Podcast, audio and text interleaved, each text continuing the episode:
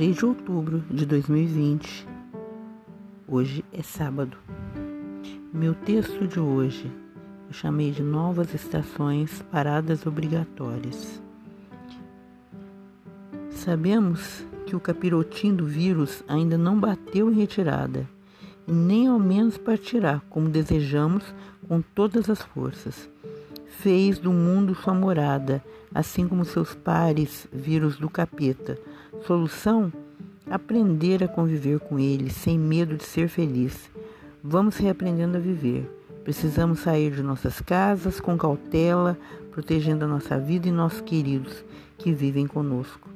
As atividades externas são urgentes quando eu reparo que ficará difícil alguém fazer por nós. As crianças têm que ganhar a companhia do sol nas manhãs lindas de primavera, nas piscinas, nas atividades físicas urgentes.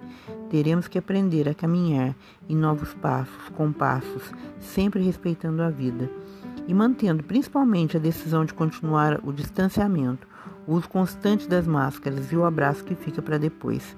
Não vamos nos ater às críticas ao passeio do outro sobre o risco de, sob o risco de perder os amigos em uma discussão desnecessária.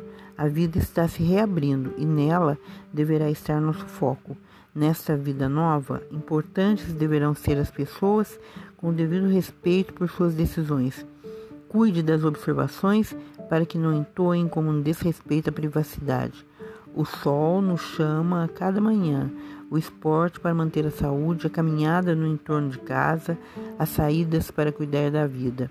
Sobreviventes da pandemia, tivemos mais uma chance de aprender da vida, passando pelo medo da morte. A boa nova chegou com as flores. As portas não estão totalmente abertas, cuidadas pela cautela, mas já vislumbramos o brilho da vida e sabemos que nessa descoberta reside nossa força.